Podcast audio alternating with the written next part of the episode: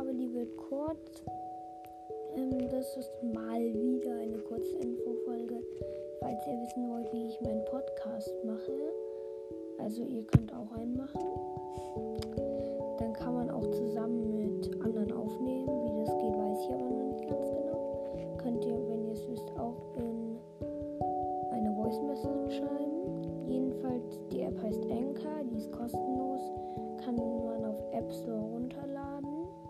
ich es jetzt gemacht.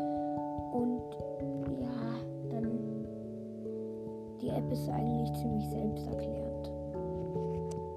Da kann man halt nachgucken, wie viele Hörer hat man gerade, wer hat den Podcast als Favoriten äh, gemacht.